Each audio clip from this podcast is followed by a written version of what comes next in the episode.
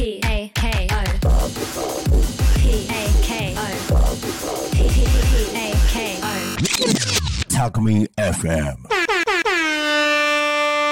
そこら辺の草ラジオ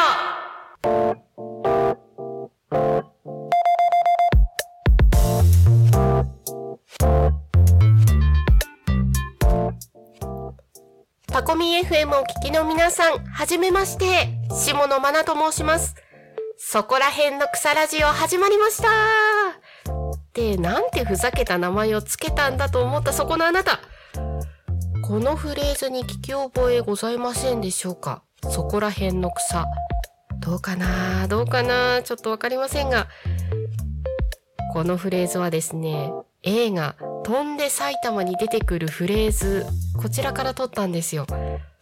あの、二階堂ふみさん演じるお役柄が言ったセリフでですね、埼玉県民にはそこら辺の草でも食わしておけといったセリフがあったかと思うんですが、そこから名付けました。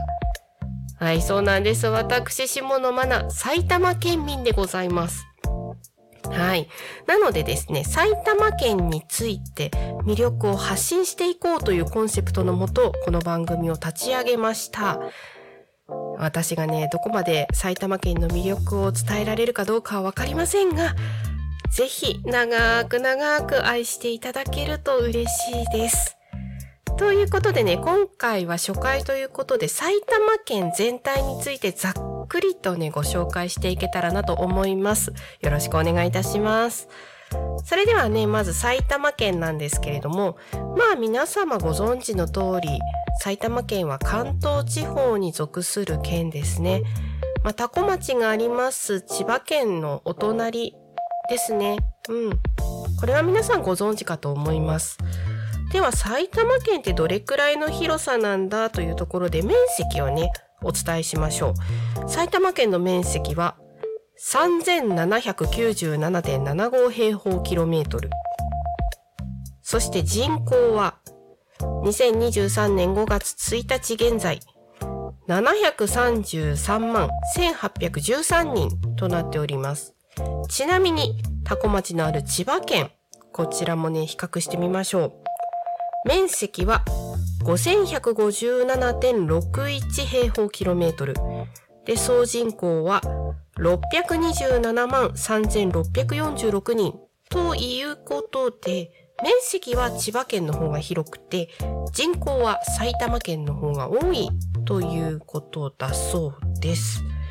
まあね、ちょっと前というかだいぶ昔かもしれませんが、埼玉都民というね、フレーズもありました通り、埼玉県に居住を構えながら東京にこう仕事に行くっていう方が多い、そんなイメージのある、まあ県なのかなというふうに思います。今でもそれは変わらないのかなと思いますね。うん。そして埼玉県の木、こちらは欅の木。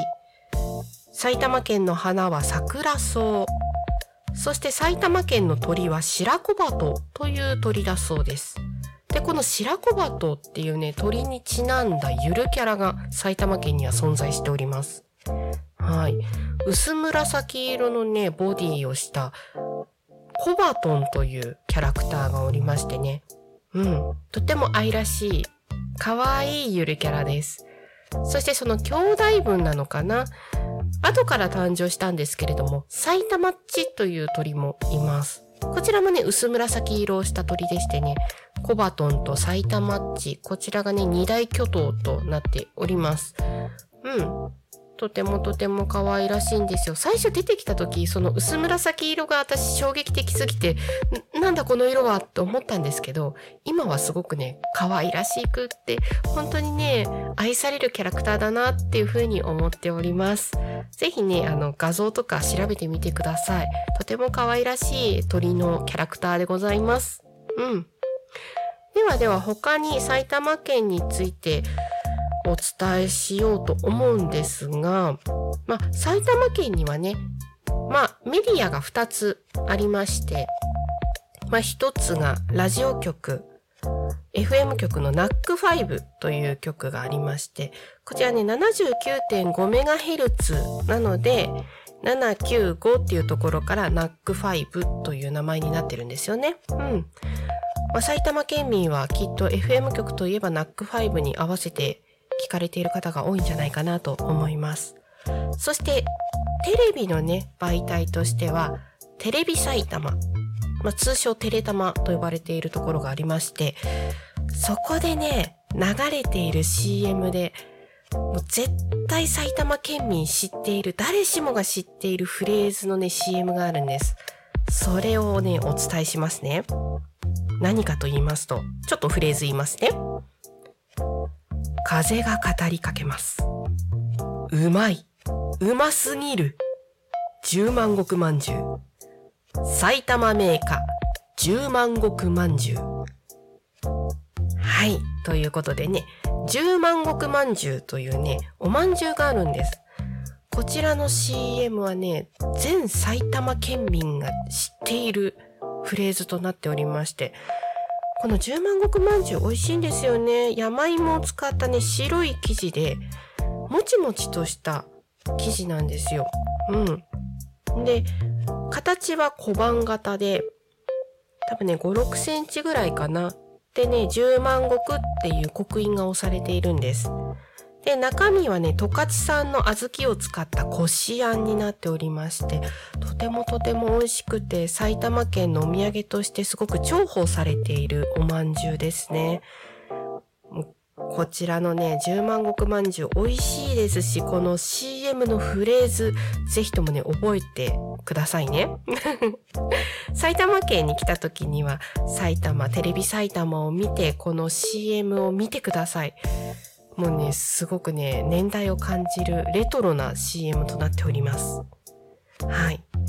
そしてね、十万石まんじゅうの他にも他に、もう一つぐらいね、こう、名家と呼ばれている埼玉県のお菓子があるんですけれども、そちらがね、彩花の宝石というものがあります。こちらはね、果物をかたどった一口サイズのゼリーになりまして、彩花ってどういう字かっていうと、彩るっていう字に果物のっていう字を書くんですけれども、それで宝石。そう。で一粒一粒が本当にね宝石のようにキラキラとしていて本当ね食べるのがもったいないぐらいの綺麗なゼリーなんです。で全部で28種類の果物の形があるそうなんですね。まあ代表的なところで言うといちごであったりオレンジであったりぶどうであったりで変わったところで言うとあんずあとカシスなんかもあるようなんですね。それが28種類あるということです。で、この果物の形以外にも、お花の形とか葉っぱの形の彩花の宝石もあるということなので、こちらもね、埼玉県のお土産としてすごく喜ばれる品物となっております。ぜひぜひそちらもね、もしこう召し上がれる機会があったら、ぜひぜひ十万石まんじゅう、そして彩花の宝石、こちらで召し上がってみてはいかがでしょうか。はい。でね、あともう一つぐらい言いますと、こちらはね、あの、お菓子ではないんですけれども、大宮駅について、こちらはね、巨大ターミナル駅大宮駅なんですが、こちらはね、新幹線も通りますからね、まあ、大宮駅で埼玉県民待ち合わせをするときに必ず使う待ち合わせスポットっていうのがございまして、それが豆の木というスポットなんですね。豆の木というからには、すごくこう、立派な木が植わってるのかなと思いきやそうじゃなくて、2本のね、螺旋状の、なんだろう、棒状のものがね、こう、くるくるくるくるっと上に伸びているオブジェなんですよ。うん。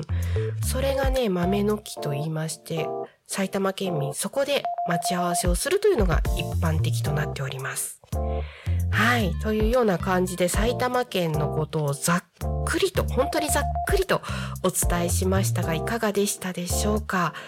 次回からはね、こう各市区町村別にね、一つ取り上げてお話を進めていこうかなと思っておりますので、次回以降もぜひぜひお楽しみにしていてください。少しでも埼玉県の魅力、皆さんに伝わってくれているといいなと思いながら、今回はこの辺りでお別れとなります。下野真奈でした。またねー。